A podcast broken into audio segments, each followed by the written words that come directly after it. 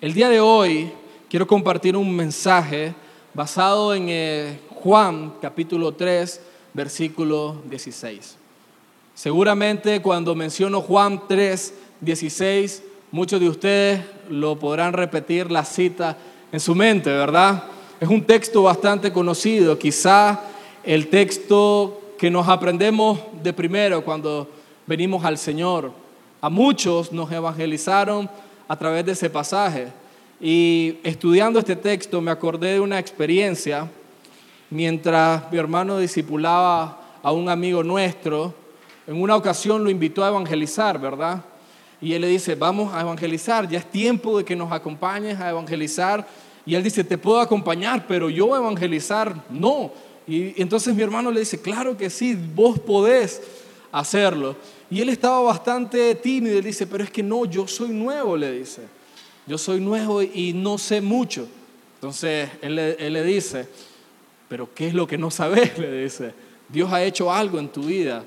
Y él dice, pero el único versículo que me sé es Juan 3:16, porque de tal manera amó Dios al mundo que dio a su Hijo unigénito para que todo aquel que en él cree no se pierda, mas tenga vida eterna. Es el único versículo que me sé. Entonces me acuerdo que le dijimos, suficiente suficiente, ¿verdad? Es la grandiosa noticia del Evangelio, que Dios amó al mundo y envió a su Hijo unigénito para que todo aquel que en Él cree no se pierda, sino que tenga vida eterna. Eso es lo hermoso, el hermoso Evangelio de Dios. Y le he puesto por título Amor pródigo. Y antes que se pregunte por qué pródigo, Pródigo es dicho de una persona que da o gasta algo de forma sobreabundante, sin medidas. Una definición dice que él da generosamente la vida u otra cosa estimable. Él lo arroja completamente. Y nuestro texto de hoy dice, porque de tal manera amó Dios al mundo. O como lo traduce la NBI que voy a estar usando hoy, porque tanto amó Dios al mundo. Y es lo mismo, nos quiere mostrar la forma del amor de Dios, la magnitud de su amor y de qué manera es entonces el amor de Dios, cuánto es un... ¿Podríamos nosotros comparar el amor de Dios con alguna otra forma de amor? Un antónimo de pródigo es tacaño.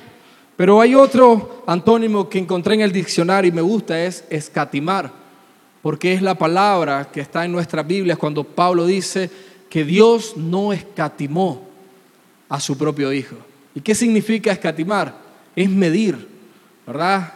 Es cuando usted da algo y está tanteando, no vaya a ser, sea todo, ¿no? Y está ahí con ese celo midiendo usted su dádiva o algo por el estilo. La pregunta es, ¿cómo es el amor de Dios? ¿Será que Dios está escatimando su dádiva? ¿Será que Dios está dando pero como, como no queriendo darlo? ¿O el amor de Dios está siendo desbordante? ¿O el amor de Dios está siendo sin medida? Él ofrece completamente la dádiva o la ofrece incompleta, medio medio, dice uno. Y sabemos que no, sabemos que el amor de Dios consiste en lo siguiente, en que Dios se da eternamente a otras personas. Jeremías 31:3, el profeta dice que el Señor le habló de hace tiempo y le dice, con amor eterno te he amado. Entonces, ¿cuánto dura el amor de Dios? Sería otra pregunta. ¿De qué magnitud es? ¿De qué forma es? ¿Y cuánto dura? Nuestro texto acá que acabamos de leer, el profeta Jeremías, dice que el Señor se le apareció y le dijo, con amor eterno te he amado. El amor de Dios no es menos que una dádiva de sí mismo. Dice que dio a su Hijo unigénito y es importante que nosotros veamos esto del amor de Dios y que nuestra definición del amor de Dios sea transformada en nuestra mente, en nuestros corazones, porque la escritura nos habla claro que el amor es un atributo de Dios. Primera de Juan 7, 8 dice que Dios es amor, Dios es amor. Otro aspecto del amor de Dios que quiero que observemos está en Juan 17, 24. Dice que el Padre y el Hijo se aman desde antes de la creación del mundo. El Señor dice, glorifícame, Padre, con la gloria que me diste, con la que me amaste antes de la fundación del mundo. Desde antes que el Señor creara los cielos, creara la tierra, creara cualquier cosa que existe, ellos coexistían en un amor desde la eternidad hasta la eternidad. Y es glorioso que cuando el Señor viene y crea el mundo, ¿verdad? Que Él llama que es, dice que Dios vio todo lo que había hecho y vio Dios que era en gran manera bueno. Dios no estaba carente de nada. Dios no es carente de nada. Entonces, ¿por qué Él crea todo un mundo y, y culmina su creación con el ser humano? Porque Dios quiere invitarnos a gozar de ese amor eterno que Él posee como atributo mismo, como mismo de su carácter.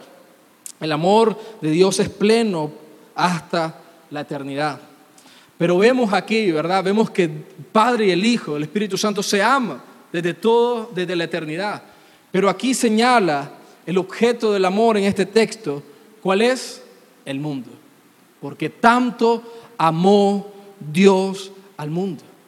Y es increíble desde aquí que el Señor nos involucre en su amor, que es completo, que no, que, no carece de nada, que el Señor es autosuficiente. Él vive en sí mismo, Él es la vida misma, pero Él extiende su brazo para amarnos a nosotros. Es el mundo el objeto de su amor señalado por este Pero sabemos que la historia, el hombre no, no permaneció mucho, ¿verdad? Sino que el pecado irrumpió. El ser humano cayó, violentó, en, en Osea dice que Adán violentó el pacto con Dios. Ese pacto de amor, ese pacto de armonía con el que el Señor creó todo el mundo y especialmente al ser humano a su imagen y semejanza. El amor de Dios a un mundo pecador tiene una orientación específica y es para que tenga, dice, vida eterna. Entonces, el amor de Dios hacia un mundo pecador, ¿cómo es? Ahí hay una palabra especial que a mí me gusta, cómo se expresa el amor de Dios entonces, y es misericordia. Misericordia realmente es una palabra que podría ser sinónimo de amor en la Biblia. Lo que expresa es el amor de Dios por el ser humano, por su creación, a pesar de, en su condición de pecado, en su condición de maldad, en su condición degradante de cómo el Señor lo hizo para que Él pudiera tener acceso a su gloria. Y dice, todos pecamos y estamos destituidos de la gloria de Dios. Entonces el amor de Dios viene y se acerca a nosotros en nuestra condición de pecadores. Y dijimos, tiene una orientación en específico. ¿Y cuál es? Para que tengamos vida eterna.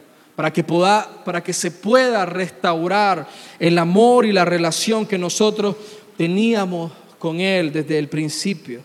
Dios se dirige, Dios se dirige hacia la, el hombre, perdón, se dirige hacia la perdición, a la condenación eterna. Dice, para que ninguno se pierda, sino que tenga vida eterna. Sin embargo, a pesar de que esta es la condición de la humanidad, el ser humano jamás debe dudar del amor de Dios. Nosotros vemos la maldad hoy en día. Si nosotros hacemos una descripción del mundo, decía un predicador en el siglo pasado, dice, todo el mal, ¿verdad? Durante la Segunda Guerra Mundial, todo, todo el mal que nosotros vemos, dijo él, es un título claro, decía él, al fracaso de la humanidad. Algunos lo tacharon de negativo, pero lo que él está diciendo es, miren lo que el pecado ha hecho. Miren lo que el pecado ha hecho. Y muchos lo que hacen en un mundo al ver y contemplar un mundo caído, un mundo deteriorado, un mundo de maldad, de enfermedad, ¿qué, qué es lo que hacen? ¿Verdad? Señalar a Dios.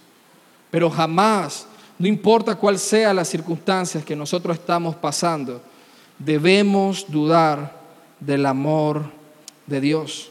Nunca debemos hacerlo, porque dice, amó Dios al mundo. Veamos Isaías 59, versículo 1. Me encanta este texto. Dice, la mano del Señor no es corta para salvar, ni es sordo su oído para oír. A pesar de nuestros pecados, a pesar de nuestra maldad, la mano del Señor, Él no ha retenido su mano para salvarnos.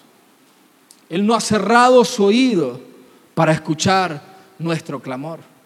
Por lo tanto, ninguno de nosotros, pese a las dificultades, debemos dudar del amor de Dios que es en Cristo Jesús. Él está ahí. Su mano no es corta. Él no ha cortado su mano. Él no ha retenido su mano. ¿Usted alguna vez retuvo algo que sabía que podía serle de beneficio para alguien? Quizás usted lo ha hecho, ¿verdad? Porque naturalmente somos egoístas muchas, muchas veces, pero el Señor no lo ha hecho. Entonces, ¿de qué debería ocuparse hoy el mundo? ¿De dudar del amor de Dios?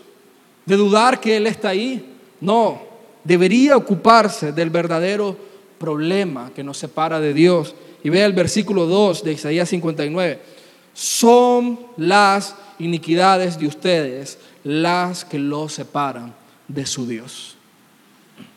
Y podríamos personalizarlo y decir, son mis iniquidades las que me separan de mi Dios.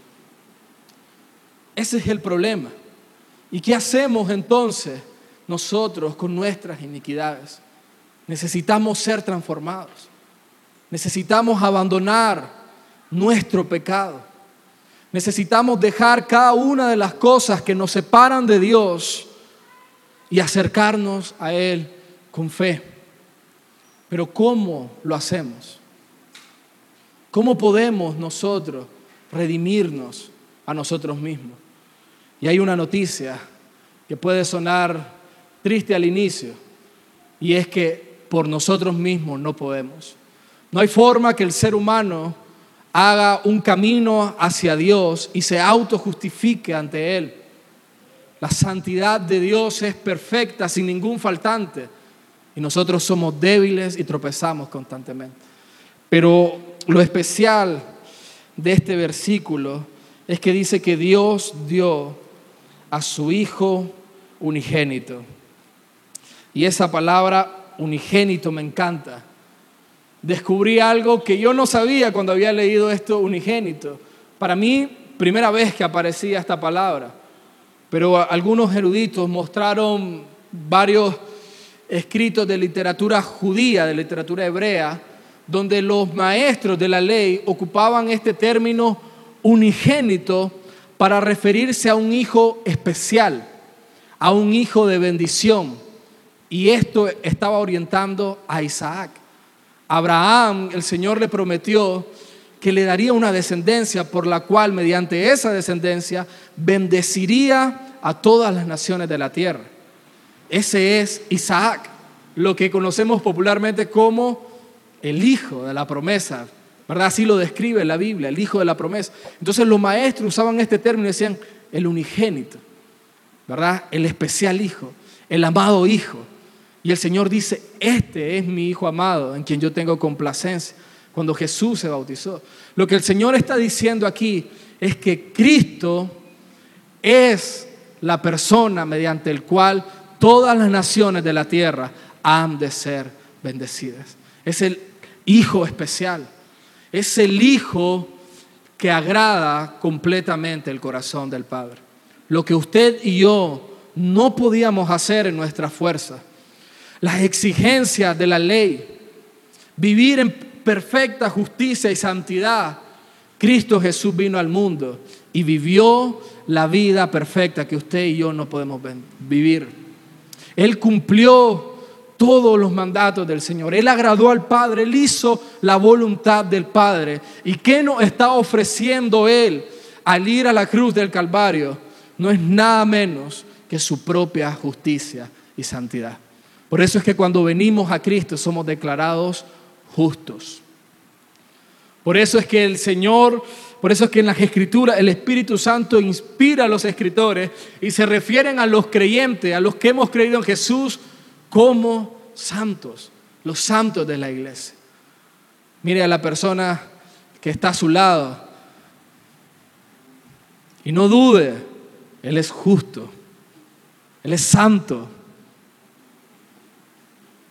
Algunos se quedan como, no, si yo lo conozco, dice, no. ¿verdad?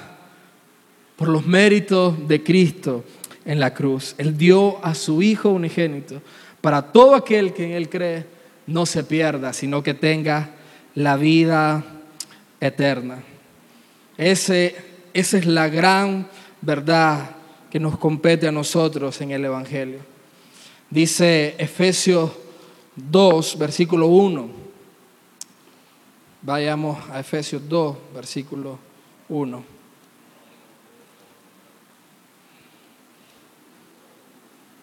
Miren nuestra condición.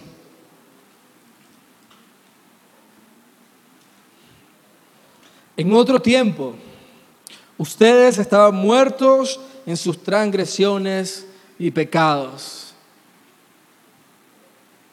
Si pudiéramos hacer un análisis de la humanidad, podría, es correcto, y es el análisis más correcto, decir que están muertos en sus delitos y pecados. Pero hay un versículo que me encanta, es el 4. ¿A cuántos de ustedes cuando quieren hacer algo y le dicen un pero les gusta? ¿Verdad? No nos gusta. Es que tal cosa sí, pero... Mm, pero este es el mejor pero que yo he escuchado en mi vida. Dice el versículo 4, pero Dios, dígale a la persona que está al lado, pero Dios.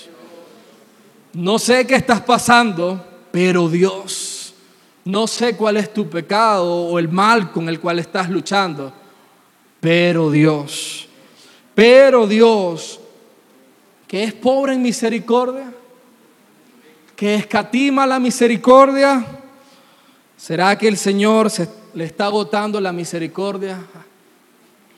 Pero Dios, que es rico en misericordia, por su pequeño amor por nosotros, por su gran amor por nosotros, nos dio vida con Cristo, aún cuando estábamos muertos en delitos y pecados. Por gracia ustedes han sido salvados. Gloria al Señor. Porque por gracia ustedes han sido salvados mediante la fe. Y esto dice, no de nosotros, pues es un regalo de Dios. Qué hermoso es recordar el Evangelio. Qué bello es recordar lo que Dios ha hecho por nosotros. Y el Evangelio es eso. El Evangelio es buenas noticias. Y esta palabra, Evangelio, en el, en el tiempo de Jesús, no era una palabra realmente que se ocupaba en los círculos religiosos era una palabra que se ocupaba para las conquistas del rey. Cuando un rey ganaba una batalla, realizaba una conquista, mandaba un heraldo, mandaba un mensajero a dar el evangelio, las buenas noticias a todo el pueblo, diciéndole a la gente, se ha ganado la batalla. El rey ha conquistado, hemos vencido y todo el pueblo se alegraba porque habían recibido buenas noticias, habían recibido el Evangelio. Y cuando el Señor viene y dice el Evangelio, dice que el Señor empezó a predicar el Evangelio, las buenas noticias de lo que nuestro Rey, nuestro Señor ha realizado por nosotros. Cristo conquistó la muerte. Cristo pagó el precio para la redención de nuestros pecados. Esa es la buena noticia que el Rey ha vencido. Ahora, el rey lo ha realizado. El Evangelio no es algo de lo que no son pasos que yo debo dar, no son leyes, es una noticia, es un acontecimiento, es algo que no hay que añadirle nada, es algo que aconteció. Y por eso me encanta cuando el Señor está en la cruz y dice, consumado es, hecho está. Es un acontecimiento. No hay que añadirle, no hay que quitarle, no hay que, eh, ni siquiera es un tema de debate, es un hecho. Cristo fue a la cruz del Calvario. Al tercer día resucitó conforme a las escrituras. Entonces, ¿de qué trata el Evangelio? Para nosotros. ¿Qué es, lo que, ¿Qué es lo que nos compete a nosotros? Es un acontecimiento en el cual nosotros debemos responder. ¿Y cuál va a ser nuestra respuesta? ¿Cuál va a ser nuestra respuesta ante el Evangelio? Y dice el texto, para que todo aquel que en Él cree, para que todo aquel que en Él cree. Esa es la respuesta apropiada para el Evangelio. Creer. ¿Creemos nosotros? ¿Creemos en el Evangelio? ¿Creemos que Cristo es el unigénito Hijo de Dios? ¿Que es el Cordero inmolado que quita el pecado del mundo? ¿Pero qué significa creer? Creer tiene que ver más, no es solo una sentación intelectual que hacemos. Creer aparece 98 veces en el Evangelio de Juan. De hecho, es el propósito del libro de Juan. Juan lo dice, que se han escrito estas cosas para que creyendo en el Hijo de Dios tengáis vida eterna. Entonces Él repite esta palabra, creer 98 veces. Creer en Jesús involucra el corazón, no simplemente una respuesta mental. Creer en Jesús expresa una relación de toda la vida. Es como un compromiso, como cuando una persona entra en una relación matrimonial, se compromete. Eso quiere, eso expresa creer. Y para que podamos entender esta palabra creer, este evangelio nos provee palabras intercambiables que quieren expresarnos la misma idea. Así que vamos a ir pasando las páginas en el libro de Juan, solo para dar algunas referencias. Una palabra intercambiable que usa para creer es recibir. Miremos el capítulo 1, versículo 12. Dice, mas a cuánto lo recibieron, a los que creen en su nombre les dio derecho de ser hijos de Dios. Recibieron. Como cuando usted llega, cuando una, visita llega a su casa, usted abre la puerta y la recibe. Usted la acoge en su casa, usted la recibe. De igual forma, creer es recibir a Cristo. Es recibirlo por lo que Él es, nuestro Señor, nuestro Salvador. En el capítulo 4, versículo 14, dice, pero el que beba del agua que yo le daré no volverá a tenerse jamás, sino que dentro de él esa agua se convertirá en un manantial que brota de vida eterna. Otra palabra que puede ayudarnos a entender lo que es creer es como el beber agua. Algo que no hacemos una vez y ya no lo volvemos a hacer. Y el que no lo ha vuelto a hacer, hermano, apúrese que usted está corriendo peligro. Y si usted está dejando de creer en Cristo, está corriendo un peor peligro. ¿Ven? Creer es eso. Es como el agua que tomamos. Es como el agua que acudimos constantemente. En el capítulo 6, versículo 35, observe, yo soy el pan de vida, declaró Jesús. El que a mí viene nunca pasará hambre y el que en mí cree nunca más volverá a tener sed. ¿Ve cómo compara esto? El comer, el beber, el acercarse, el que a mí viene. Cuando usted se acerca para ser suministrado, para ser provisto de algo. Cuando usted va en el vehículo y se acerca a la gasolinera, ¿para qué? Para que echen combustible en el tanque del vehículo. Creer es acercarnos a Jesús, es acercarnos a la fuente de la vida eterna, nos acercamos a Él. Voy a mostrarles dos más, una más, en el capítulo 15 Dice en el versículo 4, permanezcan en mí y yo permaneceré en ustedes, así como ninguna rama puede dar fruto por sí misma, sino que tiene que permanecer en la vid, así tampoco ustedes pueden dar fruto si no permanecen en mí. Creer es permanecer, es aferrarnos completamente a Cristo, es arrojarnos en total dependencia de Dios. Eso es creer. Santiago dice que los demonios también creen y tiemblan, ¿verdad? Pero ese creer no es la fe salvadora. La fe salvadora es esto que hemos visto, que recibimos a Cristo, recibimos su señorío, porque eso es importante. Él es nuestro Señor y nuestro Salvador. Nadie que no asiente a Cristo como el Rey y Señor de su vida puede gozar de su salvación. Nadie puede decir, Él es mi Salvador, pero no es mi Señor. No, es completo, es recibirlo absolutamente a Él. Entonces, ¿qué significa creer? ¿Qué significa la salvación que Dios nos ha dado? La salvación que Dios nos ha dado no es un ticket, ¿verdad? Que Cristo vino y dijo, ¿Crees en mí? Sí, creo en ti, Señor. Bueno, tome su boleto al cielo, cuídelo, mire, cuidado, lo pierdan, porque no hay, no hay, otra, no hay otra forma. Entonces usted recibe su ticket y se aleja de Cristo. Y después cuando llegue el día, mira, aquí tengo mi ticket. No. La salvación es Cristo mismo. El que tiene al Hijo tiene la vida. Si el Hijo te libera, eres verdaderamente libre, dijo Jesús. Amén. Eso es la salvación, tener a Cristo. Me encanta cómo Pablo escribe, porque él dice, no hay ninguna condenación para los que están en Cristo Jesús. Si alguno está en Cristo, nueva criatura es.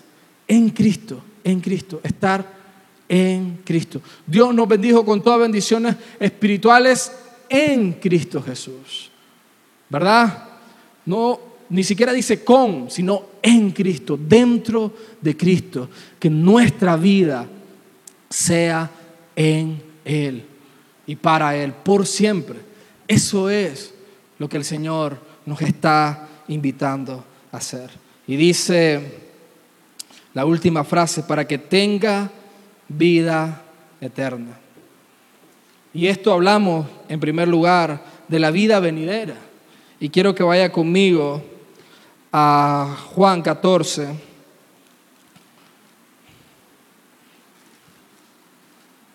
Versículo 1 al 3.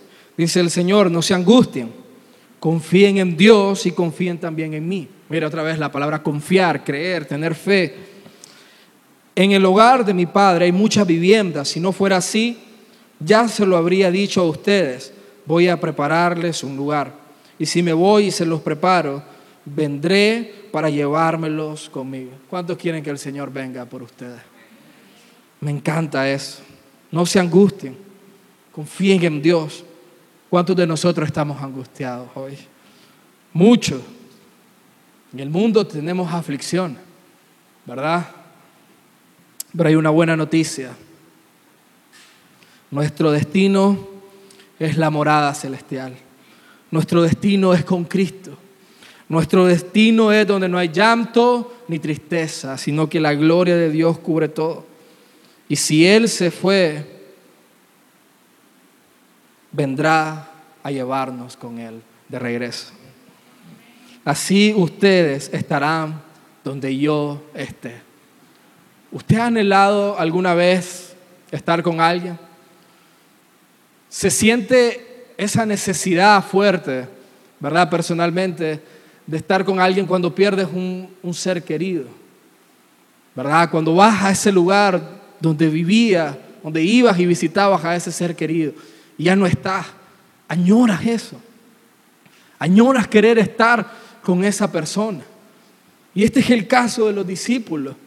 Tres años y medio con el Señor, viendo su amor, viendo su paciencia, escuchando sus enseñanzas, viendo su gloria sabiendo lo bueno que Él es, lo maravilloso que es, y lo terrible y áspero que es el mundo lejos de Dios.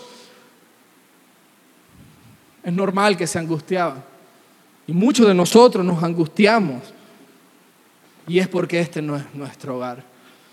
El profesor Lewis solía decir, si, si nada en esta tierra puede darme verdaderamente satisfacción es porque fui creado para morar en otro lugar. Y eso solo nos lo da Cristo. Así ustedes estarán donde yo esté. Es la promesa, es la esperanza. Nuestra esperanza es la vida eterna. Es lo que Dios ha dado por nosotros. La vida eterna, que moraremos con Él por siempre y para siempre. Amén.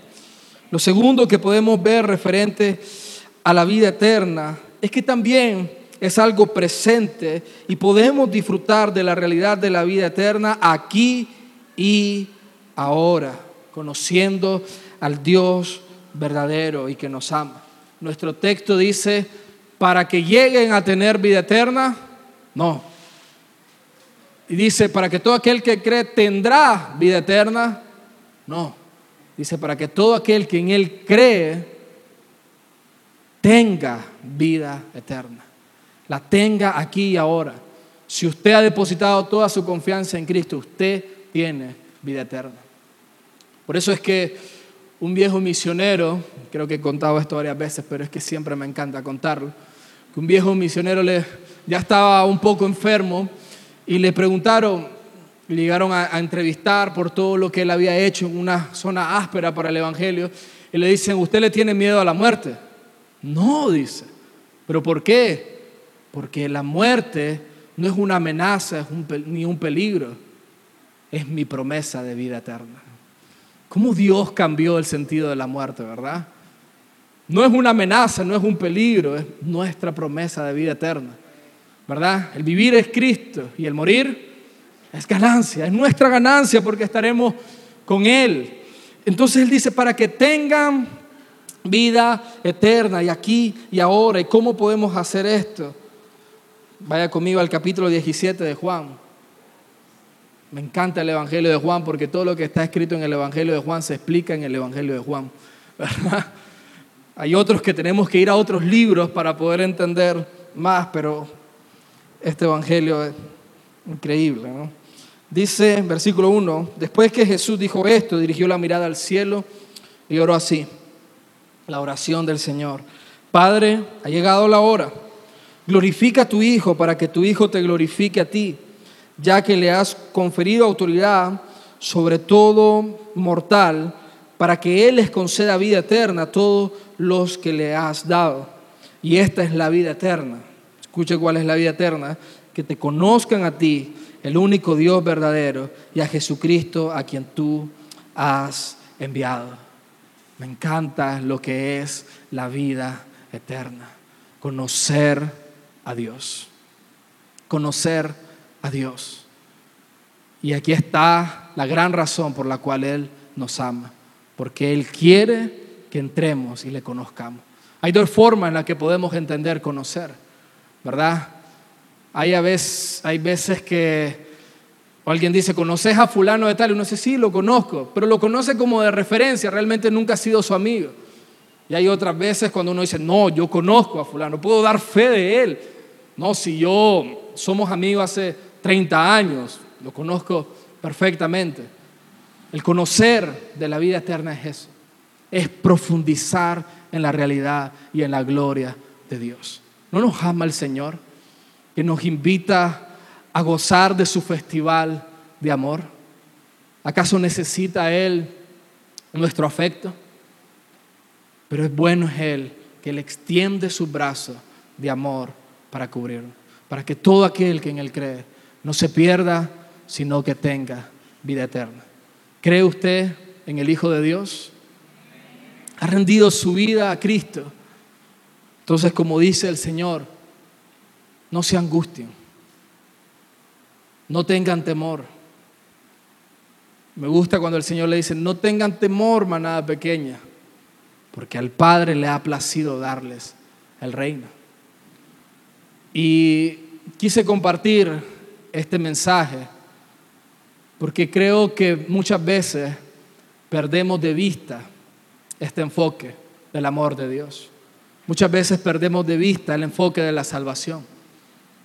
Y es apropiado y es correcto predicarlo así, a pesar de que la gran mayoría de nosotros ya ha creído en Jesucristo y goza de la vida eterna. Cuando Juan escribe este Evangelio, es casi acabando el siglo. Si usted se da cuenta en el Evangelio de Juan, Juan no relata muchos detalles ni quiere hacerlo de forma cronológica, porque ya se había escrito Mateo, primero Marcos, después Mateo, después Lucas y de último Juan. Se dice, dice la historia, que los pastores, los ancianos de Asia, al haber una gran fuerte herejía acerca de quién es Cristo y de la salvación, le pidieron al anciano apóstol y supervisor obispo de las iglesias de Asia que, que por favor escribiera el Evangelio, de tal forma que aclarara y fortaleciera a los hermanos de continuar en la fe. Entonces, este Evangelio tiene ese propósito, Él lo dice, para que creyendo en el Hijo de Dios tengáis vida eterna. Y la palabra creer me encanta en ese, en ese texto porque expresa dos ideas, comenzar a creer y continuar creyendo.